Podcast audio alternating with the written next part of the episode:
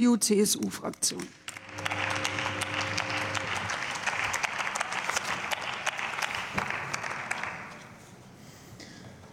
Sehr geehrte Frau Präsidentin, liebe Kolleginnen und Kollegen! Ja, es ist gut, dass wir heute diese Debatte miteinander haben. Wir müssen darüber sprechen. Und ich will uns alle darauf hinweisen, dass, wenn die Ermächtigung in Kraft tritt, dass wir an diesem Ort keine Debatten mehr in der nächsten Zeit zu diesem Thema haben werden. Ich werde das bedauern. Völlig klar ist, das Kurzarbeitergeld unterstützte unsere Wirtschaft, unseren Arbeitsmarkt während der Corona-Einschränkungen wirklich enorm. Es gab keine Massenarbeitslosigkeit. Die Arbeitgeber konnten ihr qualifiziertes Personal halten. Aber das ließen wir uns als Gesellschaft wirklich eine Menge kosten. Der frühere BA-Vorsitzende Detlef Scheele hat das mit 46 Milliarden Euro insgesamt während der Corona-Zeit abgeschätzt. Das bedeutet, die Kassen sind nicht nur leer, sie sind mehr als leer. Und wir werden uns natürlich die Frage stellen, woher das Geld in Zukunft kommen soll. Die Situation heute ist aber in keiner Weise mit der Zeit während Corona zu vergleichen. Erst gestern war ich im Gespräch mit Handwerkern in Dresden und ich bin mir sicher, auch Sie haben alle so eine Diskussion bei sich in Ihren Wahlkreisen. Aber ich will es trotzdem noch mal zusammenfassen.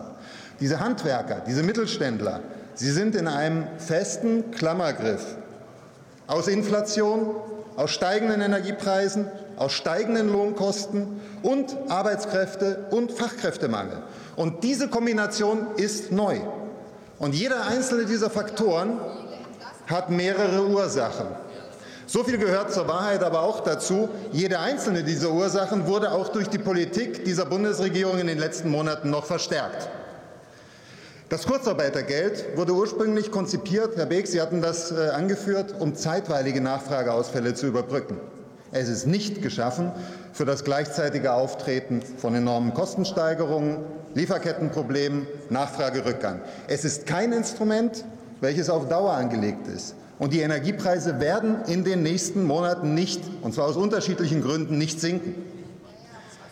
Das Problem ist, der Krieg in der Ukraine dauert nun länger als sechs Monate. Es war doch absehbar und wirklich absehbar, in welche Situation wir in diesem Herbst laufen werden. Und wir als CDU-CSU haben das doch oft in den vergangenen Monaten im Ausschuss angesprochen. Das führt doch dazu, dass wir das Kurzarbeitergeld zielgenauer und gerade auch für den Mittelstand mal gestalten müssen.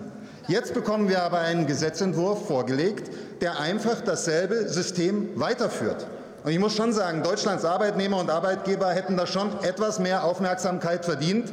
Und hier hat mal das BMAS kurz gearbeitet. Weder BMAS noch die BA versuchen Alternativen überhaupt zu skizzieren. Wer im Gesetzentwurf beim Punkt Alternativen sucht, der findet als einzige Alternative den Gesetzentwurf nicht zu verabschieden. Und da finde ich, da machen Sie es wirklich ein bisschen einfach. Wie kann denn das Kurzarbeitergeld für Dauerbelastungen weiterentwickelt werden? Ich gebe da mal ein paar Anregungen. Erstens. Die Abrechnung muss vereinfacht werden. Die BA schiebt einen riesen Berg an Bescheiden vor sich her. Das bringt Unsicherheiten in die Unternehmen. Es kann doch nicht sein, dass eine Unternehmerin über drei Jahre nicht sicher sein kann, ob sie einen gegebenen Zuschuss überhaupt als solchen verbuchen kann. Und ich muss auch sagen, die betreffenden BA-Mitarbeiter wären schon an anderer Stelle besser eingesetzt.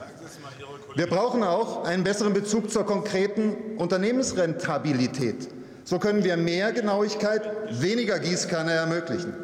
Und insgesamt kann auch am Kurzarbeitergeld nicht vorbeigehen, dass sich die Arbeitswelt massiv verändert hat. Hier ließe sich doch auch mal etwas Neues wagen, sodass Arbeitskräfte nicht während des Kurzarbeitergeldsbezugs nahezu vollständig dem Arbeitsmarkt entzogen sind.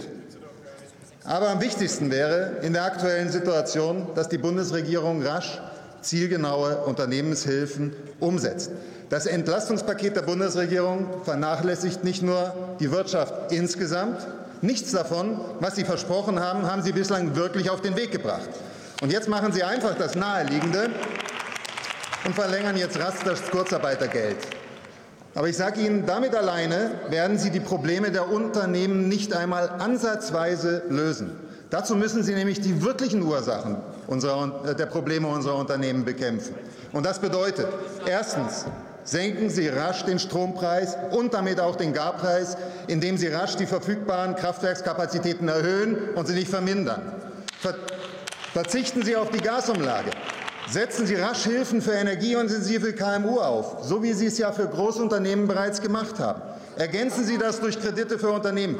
Und ganz wichtig, verzichten Sie auch auf den Ausbau der Grundsicherung durch das Bürgergeld. Sie werden hier in Größenordnung der Wirtschaft Arbeitskräfte entziehen, und das ist das Letzte, was das Land momentan braucht. Also zusammenfassend, Kollege das Reichel, das müssen Sie jetzt in einem Satz machen. ein hervorragendes System, um den Arbeitsmarkt zu stützen. Sie als Koalition sind jetzt aber in der Pflicht, durchdachte Konzepte für eine Verbesserung der Unternehmenshilfen vorzulegen. Vielen Dank für Ihre Aufmerksamkeit.